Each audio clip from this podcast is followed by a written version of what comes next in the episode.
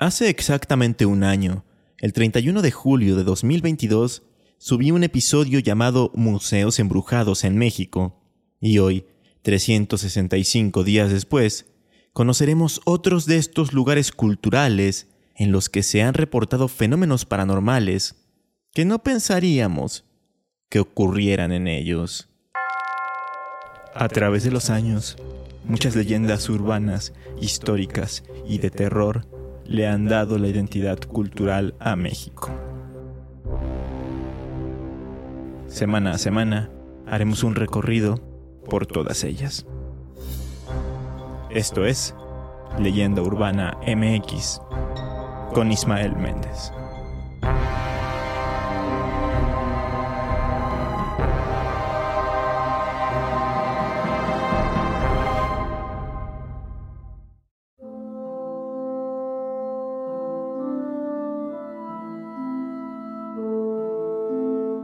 Cuando subí aquel episodio en el que hablé de museos como el Palacio del Obispado en Monterrey, la Casa de los Perros en Guadalajara o la Alhóndiga de Granaditas en Guanajuato, muchos de ustedes me dijeron que había otros tantos museos con historias de terror.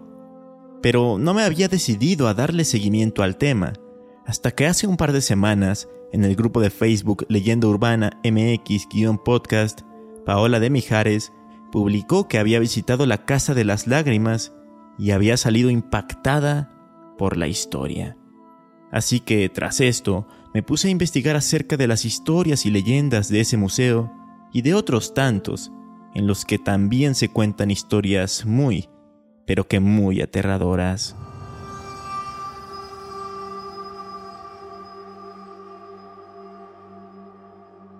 En el año 1767, y por encargo del conde de la cadena, se construyó en Taxco Guerrero la Casa de las Lágrimas.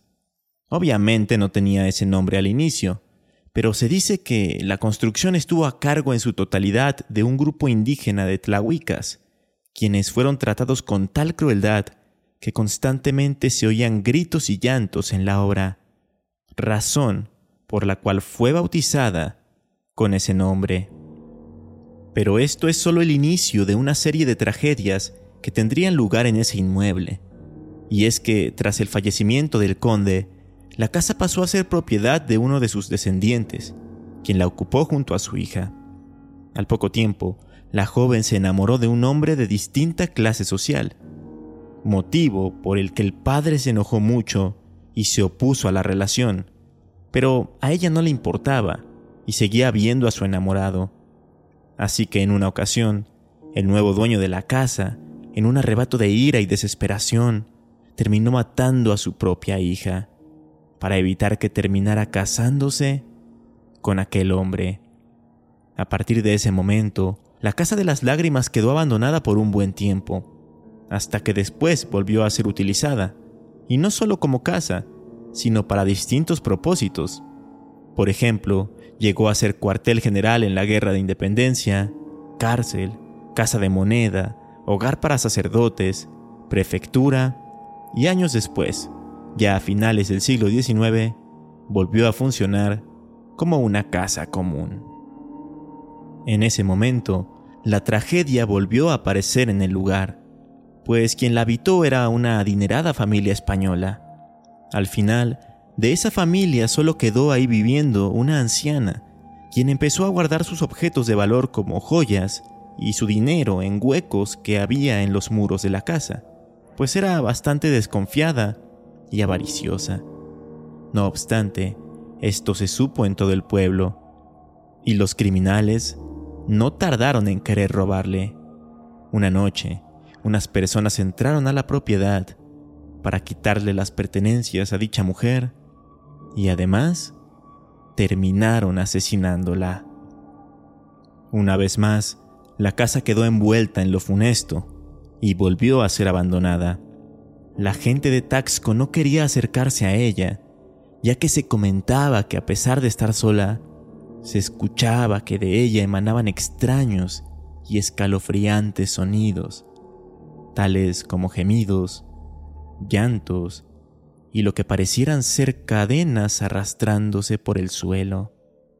Pero además, aquellos valientes que por curiosidad ingresaban al inmueble habían podido ver sombras y espectros en los rincones. Se cree que todos estos fenómenos son originados por las almas en pena que ahí se quedaron, las almas de aquellos indígenas que fueron maltratados durante la construcción, o las almas de quienes perdieron la vida de forma atroz dentro de sus muros. Afortunadamente, la propiedad no quedó olvidada para siempre, ya que la terminó comprando un tal señor Figueroa, quien se encargó de darle mantenimiento, regresarle su original estilo del siglo XVIII y adaptarla como museo. De ahí que el lugar también sea conocido como Casa Figueroa, lugar en el que puedes observar cómo es que era la casa originalmente y cómo es que se vivía en ella, mostrando incluso muchos objetos de la época.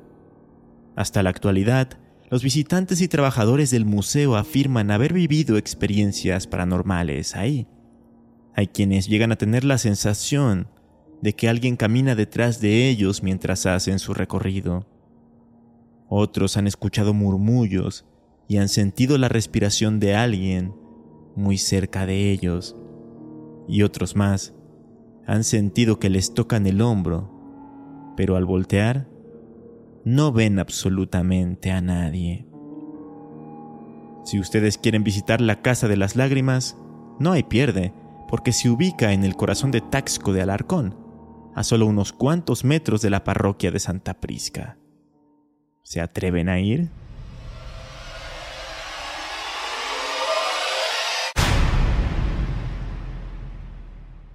Quizá el lugar más comentado por ustedes cuando subí la primera parte de este tema fue uno que se ubica en el centro de Guadalajara, Jalisco.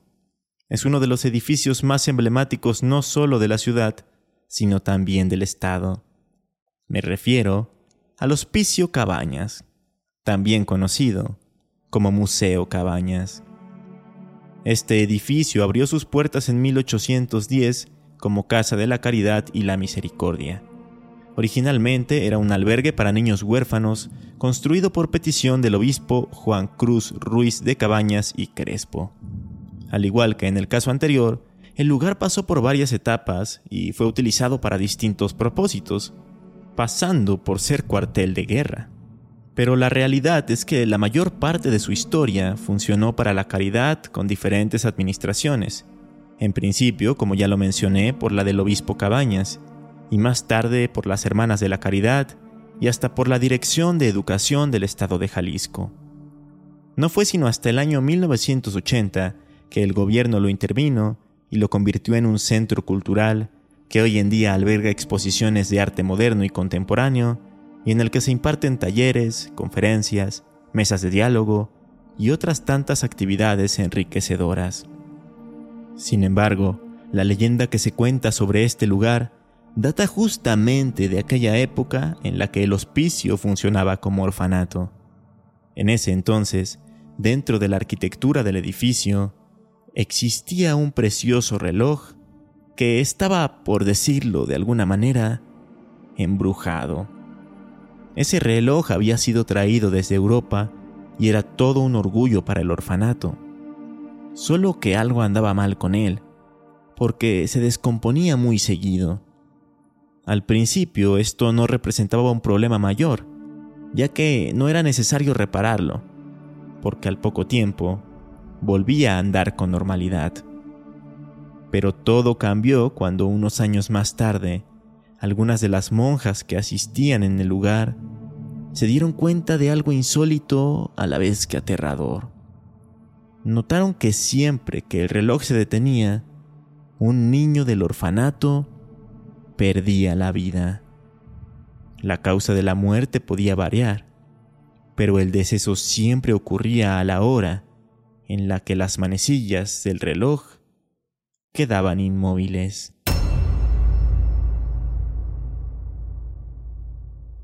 Este rumor empezó a correr de boca en boca hasta que el reloj llegó a ser conocido como el reloj de la muerte. Eran tales las coincidencias que el hospicio empezó a recibir reclamos y peticiones para quitar el reloj. Y así se hizo. En 1952 el artefacto fue removido y se dice que hasta fue completamente destruido.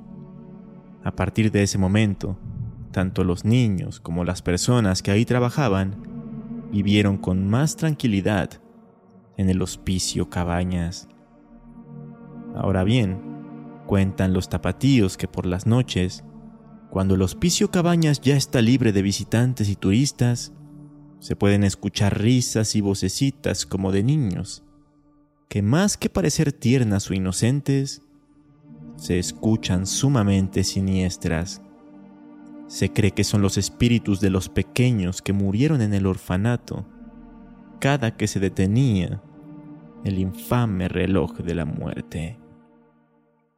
Actualmente es muy recomendable visitar el Hospicio Cabañas, no solo por sus exposiciones, sino por su riqueza arquitectónica y por los frescos que en 1937 pintó el muralista mexicano José Clemente Orozco.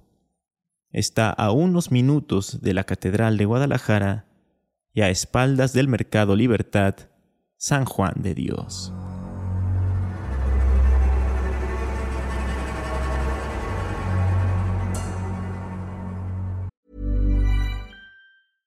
Hey, I'm Ryan Reynolds. At Mint Mobile, we like to do the opposite of what Big Wireless does. They charge you a lot, we charge you a little. So naturally, when they announced they'd be raising their prices due to inflation, we decided to deflate our prices due to not hating you. That's right. We're cutting the price of Mint Unlimited from $30 a month to just $15 a month. Give it a try at mintmobile.com slash switch. $45 upfront for three months plus taxes and fees. Promote for new customers for limited time. Unlimited more than 40 gigabytes per month. Slows. Full terms at mintmobile.com.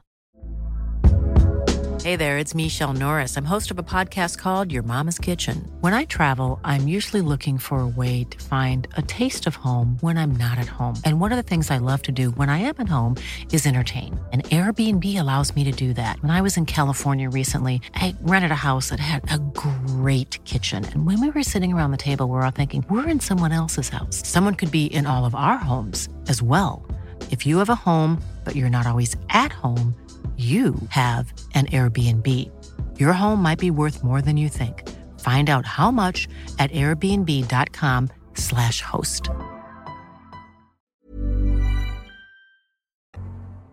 Este siguiente museo lo visité hace precisamente dos años, en julio de 2021, y a pesar de que se llama Museo Casa de la Zacatecana, se encuentra en Querétaro. El lugar es bastante pequeño y a su vez el recorrido es bastante corto, pero vale la pena no solo por los objetos que ahí se muestran, sino también por la increíble historia que se cuenta en ella. Resulta que a principios del siglo XIX llegó procedente de Zacatecas una caudalada pareja a la ciudad de Querétaro, atraída por el auge minero del estado. Se instaló en el número 59 de lo que ahora es la calle Independencia, solo con su servidumbre de mayor confianza, ya que no había hijos en la familia. La mujer, quien ahora es conocida popularmente como la Zacatecana, pasaba mucho tiempo sola debido a que su esposo tenía que salir constantemente de viaje por la naturaleza de su trabajo. Por esta razón, empezaron las habladurías y los chismes entre los vecinos, quienes decían que la Zacatecana le era infiel a su marido. Y lo más curioso del caso es que, según lo era, con uno de los propios sirvientes de la casa. Todo eran rumores, hasta que en una ocasión el hombre desapareció. Nunca más se le volvió a ver. Supuestamente la Zacatecana había ordenado a su amante que lo matara tras su regreso de uno de sus viajes. Y no solo eso, sino que habría sido enterrado nada más y nada menos que en el patio de la casa. Esto solo hizo que los rumores acerca de la existencia de un amante de la Zacatecana crecieran. Entonces ella, harta de escuchar estas cosas, habría asesinado al supuesto amante para hacer que la gente se callara y dejara de señalarla. ¿Y qué creen? Lo habría enterrado junto al cuerpo de su esposo, ahí mismo en la casa.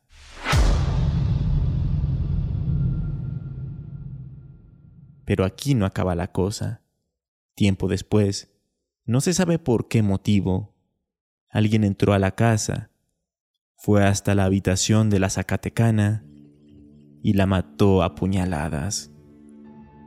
Uno pensaría que aquí acaba la historia, pero nada más lejos de la realidad, ya que en el siglo XX se realizaron algunas labores en el inmueble que ya se consideraba histórico y la sorpresa de los trabajadores fue mayúscula cuando encontraron debajo del suelo dos esqueletos, quizá los dos esqueletos de la leyenda, el del esposo de la Zacatecana y el de su amante. De hecho, esas dos osamentas están exhibidas en el museo. En el piso del patio central hay un vidrio, el cual te permite ver una pequeña cámara subterránea con los restos, aunque parece ser que esos son réplicas.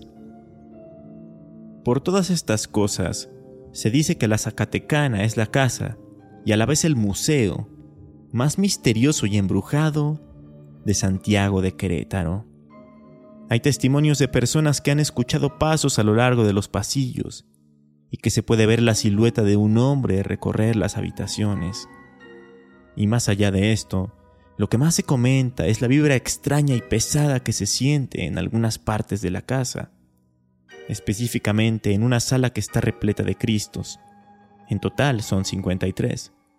También en la sala de al lado, en la que se muestra una clásica recámara del porfiriato y en ella un inquietante maniquí de la Zacatecana, colocado de tal manera que solo puedes ver su rostro a través de un espejo así como en la conocida sala de los relojes, que ya de por sí produce un sonido muy peculiar, gracias a los 43 relojes antiguos que la conforman.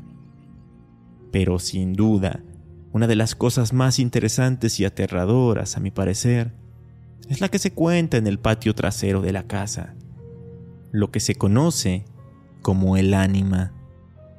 Pasa que si te colocas en cierto punto muy específico del patio y observas hacia la ventana superior izquierda de la casa, se produce un escalofriante efecto óptico en el que se aprecia a través de la abertura de la ventana la figura de un rostro humano, cosa que puedo confirmar, porque sí pude apreciarla y me dejó bastante confundido.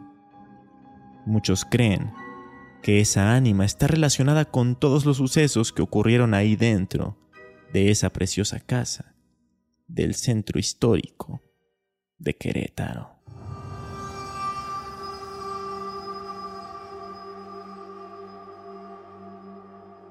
¿Ustedes han visitado estos museos? ¿Qué otro lugar de este tipo con historias paranormales conocen? Háganmelo saber a través de redes sociales me encuentran como Leyenda Urbana MX en Facebook e Instagram o como arroba leyenda UMX en Twitter.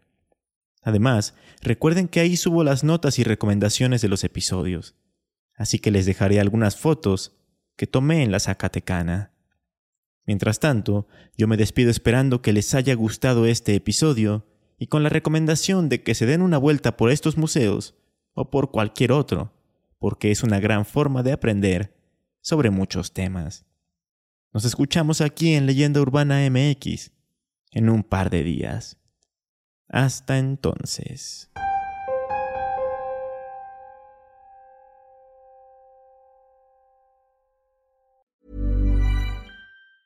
If you thought the only way to get a more defined jawline with natural looking results was through surgery, think again. Juvederm Volux XC is a non surgical injectable gel filler that improves moderate to severe loss of jawline definition and can help you achieve natural looking results with little downtime. Even better, this improved definition lasts up to one year with optimal treatment. No maintenance required. Improve jawline definition for a smooth, sculpted look with Juvederm Volux XC. For important safety information and to find a licensed specialist, visit juvederm.com. That's J U V E D E R M.com. Not for people with severe allergic reactions, allergies to lidocaine, or the proteins used in Juvederm. Common side effects include injection site redness, swelling, pain, tenderness, firmness, lumps, bumps, bruising, discoloration, or itching. There's a risk of unintentional injection into a blood vessel, which can cause vision abnormalities, blindness, stroke, temporary scabs, or scarring. Talk to a licensed specialist to find out if it's right for you.